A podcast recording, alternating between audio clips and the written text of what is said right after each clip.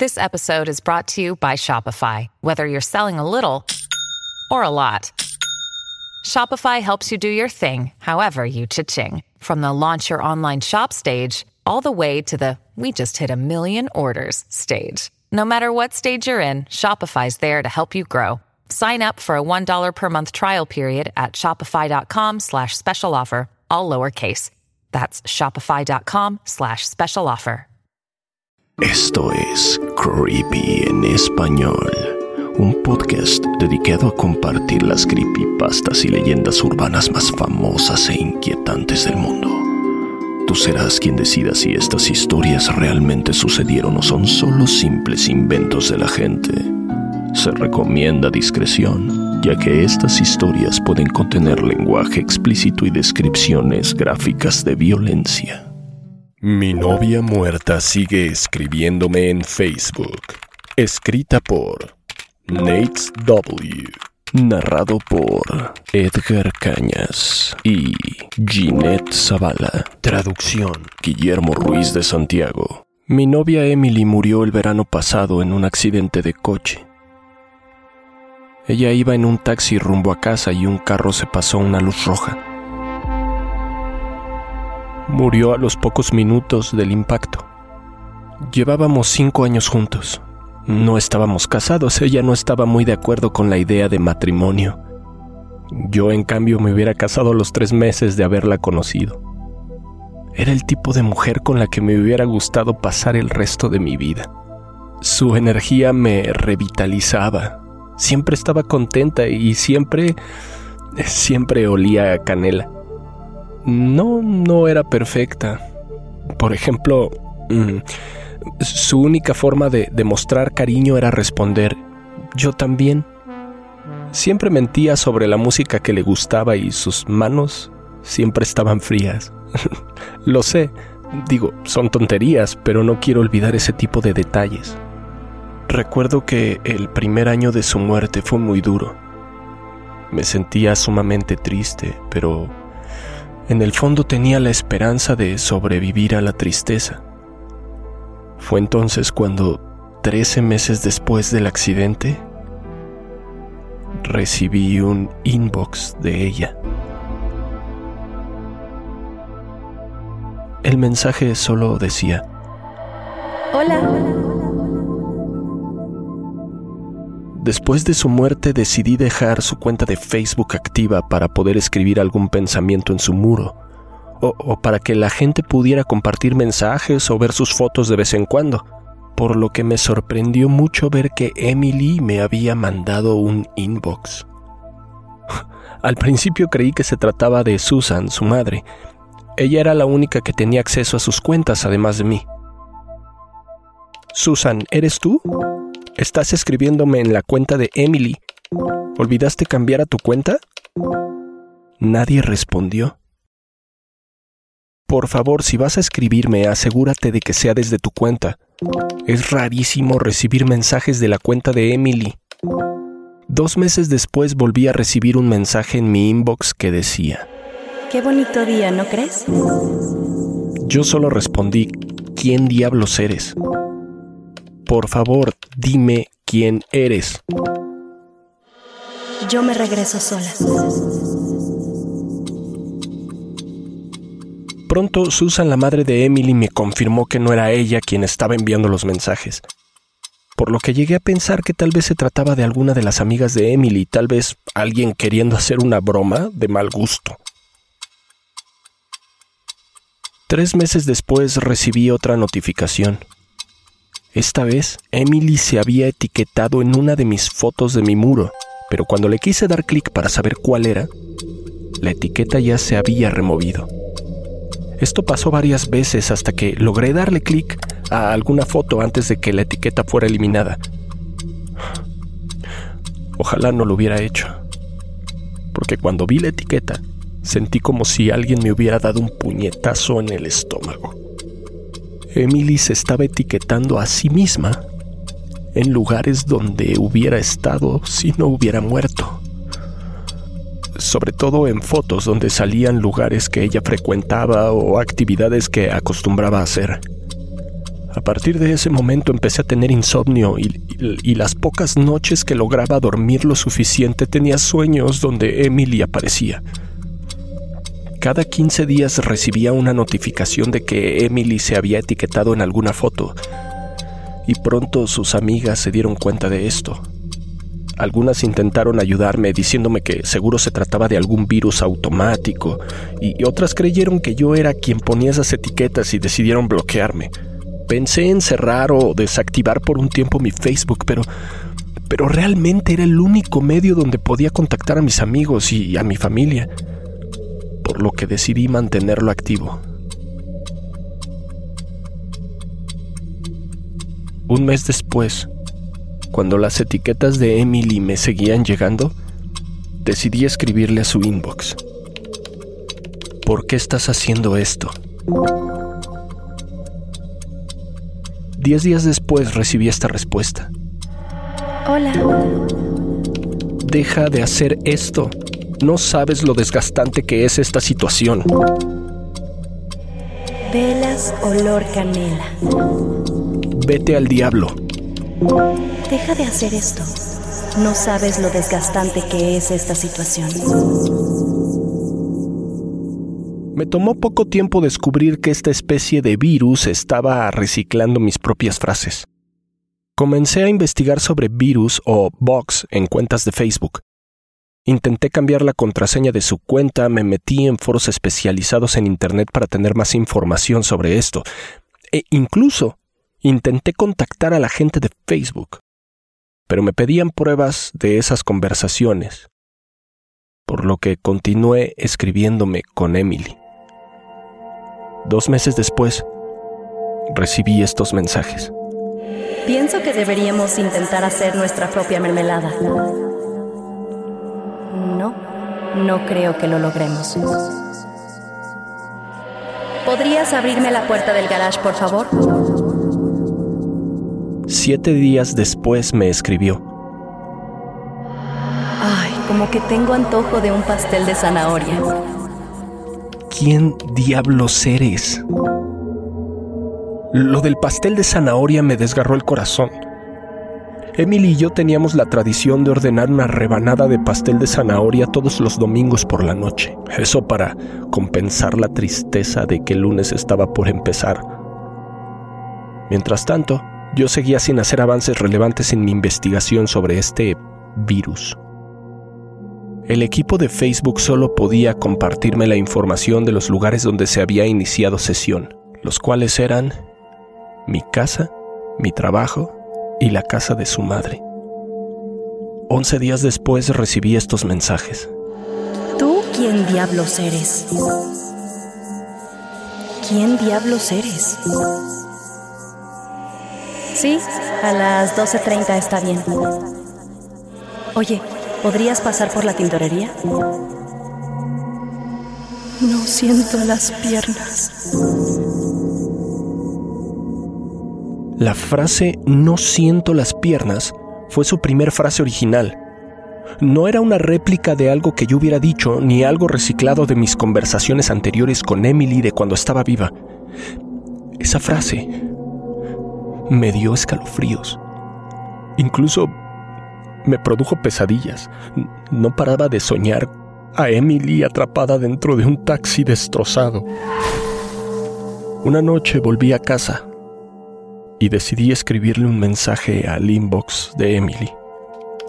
Estoy muy borracho. Te extraño mucho, Emily. Ojalá estuvieras aquí.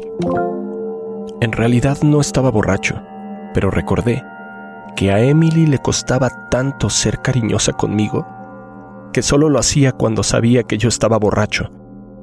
A veces incluso se le escapaba decirme te quiero, por lo que se me ocurrió pretender estar borracho y tal vez así podría ayudar a que Emily o el virus que tomaba su lugar pudiera compartir más información conmigo. Pero la única respuesta que obtuve fue, Prefiero tomar un taxi. Sentí el miedo en el estómago. Esa frase fue una conversación reciclada. Fue el último mensaje que recibí de ella antes de que muriera. Recuerdo esa conversación. Yo intentaba convencerla de recogerla en mi coche en lugar de que ella tomara un taxi. Pero insistió. Y fue en ese taxi donde perdió la vida. El impacto del accidente la destrozó. La rebanó por la mitad. Le hizo un corte transversal a su cuerpo, justo encima de su cadera. Encontraron sus piernas metidas debajo del asiento trasero. Empecé a revisar los mensajes que le envié ese día. Esto era lo que decían. ¿Por dónde vienes, amor? Avísame cuando estés por llegar. ¿Emily? Por favor, responde. Contesta el teléfono. Por lo que fue desgarrador para mí encontrar estos mensajes en mi inbox al día siguiente. ¿Por dónde vienes, amor? Avísame cuando estés por llegar. ¿Emily? Por favor, responde. Emily contesta el teléfono. No siento las piernas. No sé si desactivar su cuenta, pero ¿y, ¿y, si es ella? ¿Y si esta es su forma de comunicarse? Tengo ganas de vomitar.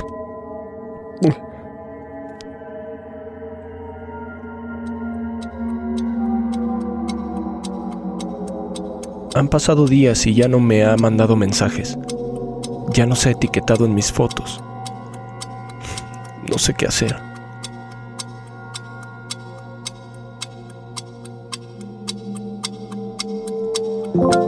Acabo de recibir un mensaje de ella. Dice no siento las piernas.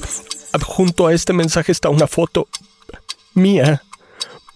Parece como si como si esa foto la hubieran tomado hace algunos minutos. Yo, yo salgo de espaldas frente a mi computadora.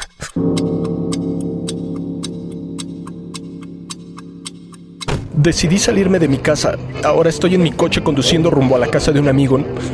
No me atrevo a volver al departamento. No me atrevo a volver a entrar a Facebook. Tengo que entender lo que está pasando.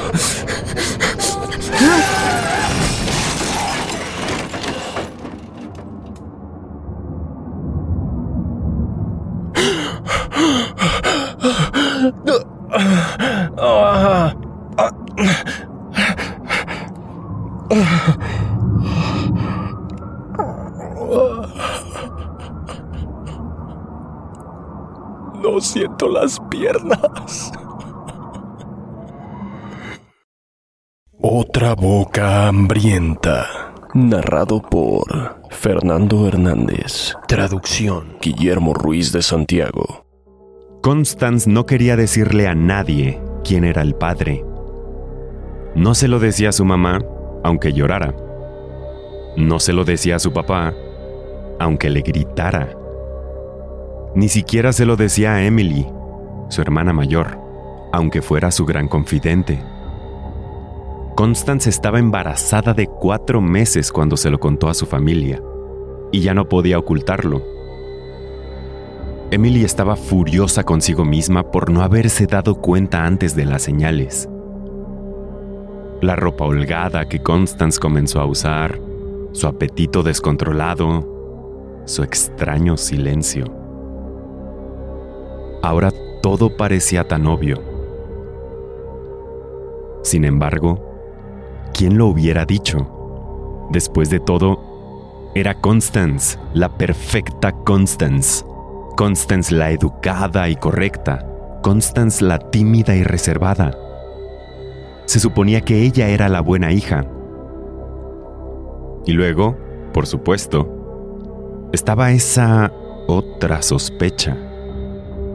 Pensé que ni siquiera te gustaban los chicos, le dijo Emily. No me gustan, respondió con rotundidad. Pero, ¿quién dijo que había sido un chico? respondió Constance de forma burlona. Emily se sobresaltó. ¿Qué? gritó. Constance llevó una mano a la boca para ahogar una risita. Pues... ¿Cuántos años tiene este hombre? preguntó Emily, incapaz de ocultar su enojo.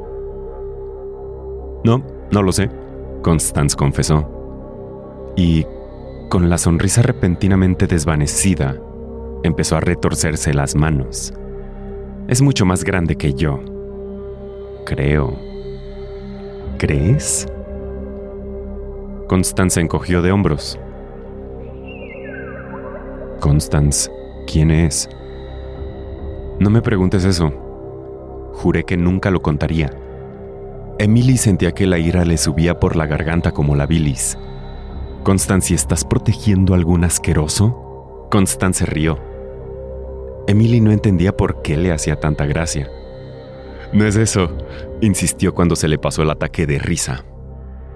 Es más como... Hizo una pausa y se quedó mirando a lo lejos por encima del hombro de Emily. Es como, ¿alguna vez has tenido un secreto que no quieres compartir porque lo haría menos especial? Menos tuyo. Emilia sintió lentamente, aunque no estaba del todo segura de haberlo hecho. ¿No era parte de la diversión de tener un secreto contárselo a alguien? Esto me pertenece y no quiero compartirlo con nadie, continuó Constance. ¿Ni siquiera conmigo? insistió Emily. Pero Constance siguió mirando a la nada, con una pequeña sonrisa en los labios. Los últimos meses del embarazo de Constance fueron tensos, por decirlo de alguna manera. El estado de Constance ya no podía mantenerse en secreto, y como ocurre en las ciudades pequeñas, en cuanto una persona se enteraba, la noticia se propagaba como un virus. Abundaban los rumores sobre la identidad del padre y parecía que ningún hombre en la vida de Constance estaba exento de rumores. Sus compañeros de colegio, sus profesores e incluso su médico. Un chisme particularmente grotesco sugería que la razón por la que Constance no hablaba del hombre que la había embarazado era porque se trataba de su propio padre. Cuando Emily se enteró del chisme, rastreó su origen y le rompió el labio al estúpido que lo había inventado. Las cosas estaban aún más tensas en casa. Las cenas se habían vuelto silenciosas. Sus padres no le dirigían la palabra ni la mirada a Constance. Sin embargo, lo que más sorprendía a Emily era lo imperturbable que parecía sentirse Constance ante todo aquello. Mientras que a Emily le hervía la sangre cuando escuchaba algún insulto, Constance pasaba los días con la cabeza alta, como si fuera completamente ajena a la vergüenza que sentía su familia. Nadie podía humillarla. En medio de toda la oscuridad, la burla y la crueldad, Constance brillaba. Emily nunca había admirado tanto a su hermana. Cuando el bebé llegó y a Emily por fin le permitieron entrar a visitarla, se quedó boquiabierta. Allí estaba Constance, sudorosa y con los ojos cansados, pero radiante, y en sus brazos cargaba un bulto diminuto y arrugado. El hijo de Constance se llamaba James. El hecho de que su hermana pequeña hubiera creado a aquella diminuta persona le pareció a Emily algo fuera de este mundo. Cuando Constance por fin apartó su mirada de amor de su nuevo bebé y levantó la vista, Emily vio que los ojos de su hermana estaban llenos de lágrimas y sintió que se le hacía un nudo en la garganta. Las miradas de las hermanas se cruzaron y ambas se sintieron embargadas por una alegría tan brillante e intensa que parecía que iba a durar para siempre.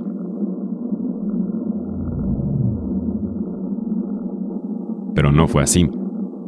Problemas de desarrollo fue el término que utilizó el pediatra, lo cual significaba que a pesar de que aparentemente se alimentaba con normalidad, James no engordaba. De hecho, en las 12 semanas siguientes, James bajó de peso a un ritmo acelerado. Le hicieron todo tipo de pruebas. Emily acompañó a su hermana y al bebé James a lo que parecía un ciclo interminable de citas médicas, salas de espera y consultas donde personas con estetoscopios en el cuello hablaban en voz baja mencionando términos como retención calórica y demanda metabólica. Lo único que Constance parecía capaz de decir en respuesta era, oh. A medida que pasaban los días, lo único que Emily podía hacer era observar cómo su hermana se volvía más pálida y ansiosa. Mientras James perdía peso, Constance también parecía debilitarse. Se volvió distraída e imprecisa.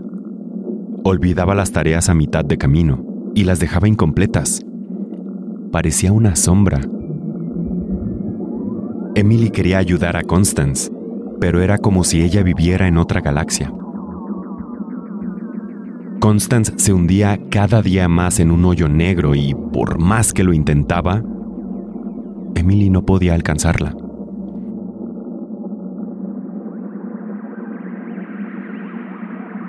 Todas las pruebas salían negativas y con cada resultado Emily veía el alivio y al mismo tiempo ansiedad en el rostro desgastado de su hermana. Si James no tenía diabetes ni hipertiroidismo, entonces ¿qué tenía?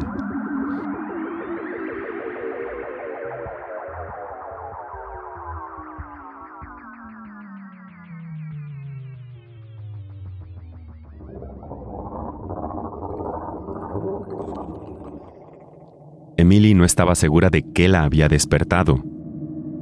Permaneció tumbada durante un rato en el frío de la madrugada, con la mirada perdida en el techo, mientras una sensación de miedo la invadía poco a poco, empezando por un malestar en el vientre y culminando en un fuerte latido en el pecho. Fue entonces cuando se dio cuenta de la tenue luz encendida que se filtraba por debajo de la puerta de su habitación. El despertador marcaba a las 2.15 de la madrugada. Era demasiado tarde para que sus padres estuvieran despiertos y demasiado temprano para Constance y James. Con mucho pesar, Emily salió de la cama y se dirigió hacia la puerta de su habitación. Cuando la abrió, vio que la fuente de luz venía de la cocina. Emily avanzó arrastrando los pies hacia la cocina, donde encontró la puerta del refrigerador abierta de par en par y zumbando ligeramente. Todavía aturdida, se dio cuenta de que el contenido del refrigerador estaba más desordenado de lo habitual. Decidió cerrarlo y volver a su dormitorio. A mitad del pasillo, Emily se detuvo al oír un ruido procedente de la habitación de Constance. Un suave susurro. Reconoció la voz de su hermana, pero el tono era demasiado bajo para distinguir las palabras. Emily siguió su camino a su habitación pero algo en los angustiantes susurros de su hermana la hicieron acercarse. ¿Constance? preguntó Emily con ansiedad al abrir la puerta. Al escuchar un silencio abrupto, Emily encendió la luz. Constance estaba inclinada sobre la cuna de James. Emily ahogó un grito de sorpresa al ver la cara de Constance. Los ojos de la joven estaban inyectados en sangre por la falta de sueño y unas enormes ojeras le daban un aspecto avejentado. Sin embargo, no fue esto lo que más sorprendió a Emily, sino la expresión casi feroz en la cara de su hermana. Fue Constance quien rompió el silencio. No quiere comer, le dijo a Emily, con tono desesperado. No sé lo que come. Los ojos de Emily se desviaron hacia abajo y vio que su hermana agarraba algo con fuerza. Un trozo de carne cruda goteaba la alfombra. Emily se quedó muda de asombro mientras su mente daba vueltas. ¿Qué hacía Constance con aquella carne? ¿Qué diablos estaba pasando? Emily sintió un nudo en la garganta y utilizó toda su fuerza para intentar calmar a su hermana. Shh, Constance, dijo suavemente. Shh. Emily le arrebató violentamente el trozo de carne y miró hacia la cuna y observó que James parecía dormir profundamente. Con cuidado, guió a Constance de vuelta a su cama y la convenció para que durmiera un poco. Una vez bajo las sábanas, Constance empezó a llorar suavemente. No sé lo que come, dijo entre lágrimas. Emily se quedó sentada en el borde de la cama de su hermana y le acarició el pelo hasta que se quedó dormida. Esa sensación de incomodidad y asco acompañó a Emily durante todo el día siguiente. Era sábado y sus amigas querían ir al teatro, pero ella las rechazó. Sus padres estaban fuera y la idea de Constance y James solos en la casa le resultaba intolerable. En lugar de eso, se pasó todo el día dando vueltas por la casa, incapaz de comprometerse con ninguna actividad durante más de unos minutos. Se encontraba vigilando a Constance y observándola de cerca. No podía quitarse de la cabeza la imagen de ella, de pie junto a la cuna de James, con las luces apagadas, sosteniendo un trozo de carne. Por su parte, Constance se comportó como si la noche anterior no hubiera sucedido. Cambió a James y lo bañó. Incluso jugó con él, haciéndole cosquillas en los pies. Lo levantaba en el aire y le besaba el ombligo como sin darse cuenta de la extrema delgadez de su hijo. Sin embargo, mientras observaba a Constance, Emily no pudo evitar pensar que la sonrisa de su hermana parecía extrañamente forzada y que había algo más que cansancio tras sus ojos enrojecidos. Emily durmió mal aquella noche. Su sueño se vio perturbado por extrañas pesadillas que, aunque no eran claras, la dejaban temblorosa y desorientada. Cuando un llanto repentino de James rompió el silencio de la noche, Emily se incorporó de inmediato y se levantó de la cama de forma instintiva. Ya se había acostumbrado a los llantos de James, pero esta vez sonaban diferentes. Eran mucho más fuertes e intensos. Era como si el bebé se estuviera ahogando con algún tipo de fluido.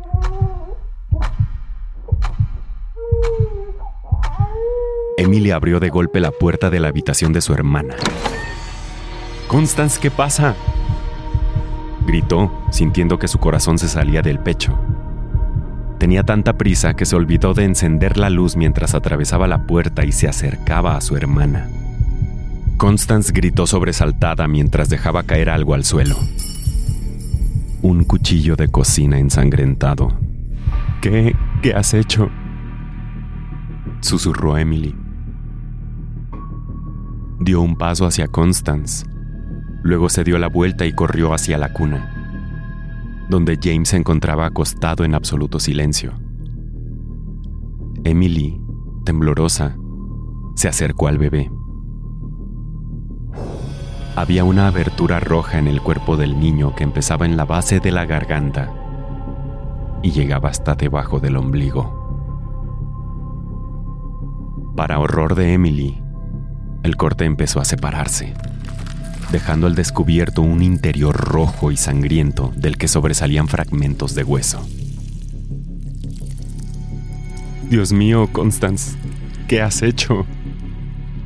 Emily se apoyó en la cuna mientras luchaba contra las náuseas y la incredulidad.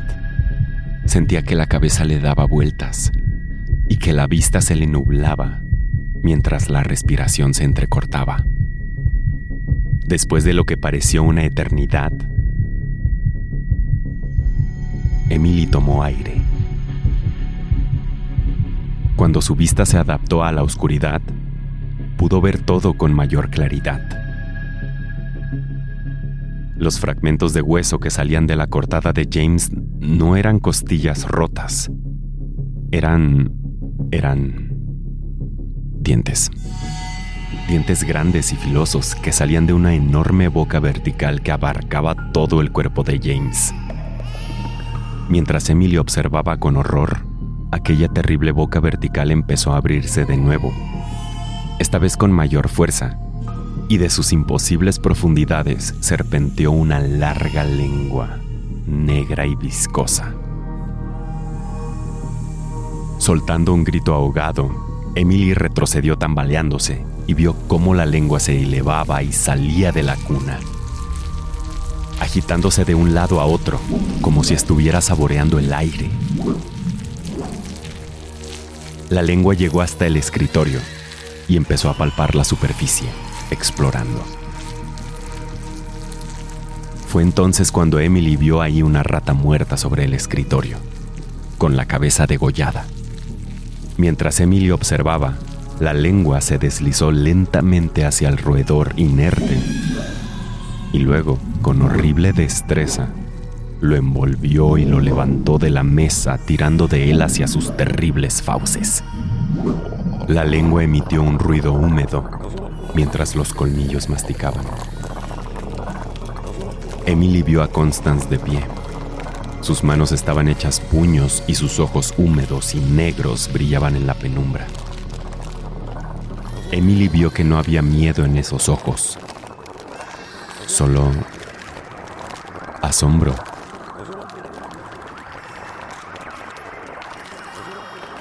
Lo único que Constance exclamó fue, es igual que su padre.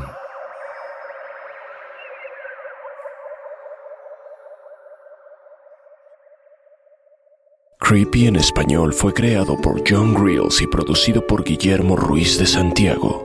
Manda tu propia historia a creepyhistoriaspod.gmail.com y nos pondremos en contacto contigo. Síguenos en Instagram, estamos como arroba creepy en español. No olvides suscribirte a Creepy en español donde sea que escuches podcasts. Todas las historias compartidas en este podcast están bajo licencia de bienes comunes creativos o tienen el permiso explícito del autor. Ningún extracto de este podcast debe retransmitirse o distribuirse sin el consentimiento del equipo de Creepy en español y de su autor.